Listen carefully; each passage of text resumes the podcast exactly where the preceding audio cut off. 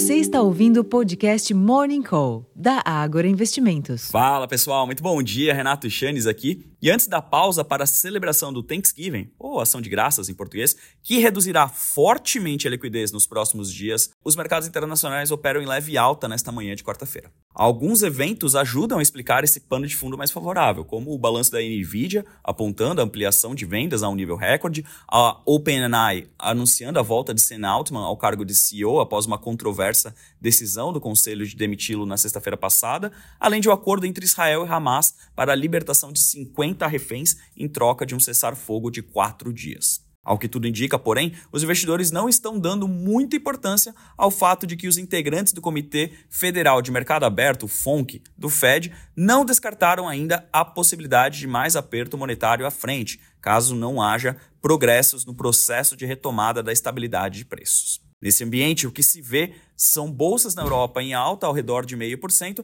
assim como os índices futuros de Nova York sugerem novos ganhos para o mercado à vista por lá hoje. Fora do mundo das bolsas, o dólar exibe viés positivo na comparação com as principais moedas do mundo, os contratos futuros do petróleo operam em queda modesta, enquanto que os preços futuros do minério de ferro registraram ganhos pelo terceiro dia consecutivo, mesmo com a tentativa do governo chinês para conter os preços da commodity. O ambiente externo é um claro direcionador positivo para os nossos negócios hoje, assim como a possibilidade de reajuste de combustíveis e o avanço da pauta econômica do governo no Congresso. Contudo, com relação aos projetos da equipe econômica para ampliar a arrecadação e cumprir a meta fiscal de déficit primário zero em 2024, os senadores de partidos da base de apoio ao governo alertaram interlocutores do Palácio do Planalto de que o projeto de lei que prevê a taxação dos fundos offshore e exclusivos não terá clima tão favorável para ser votado no Senado.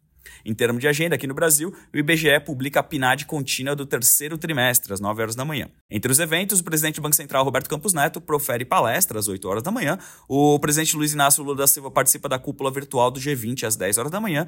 E de evento do novo Minha Casa Minha Vida, às 3 horas da tarde, terá novo encontro com o presidente da Petrobras às 5 da tarde. O ministro da Fazenda, Fernando Haddad, fala em debate às 10 horas da manhã e remotamente em evento fechado às 11h30. O Ministério do Planejamento e Orçamento apresenta o relatório bimestral de receitas e despesas, às duas e meia da tarde.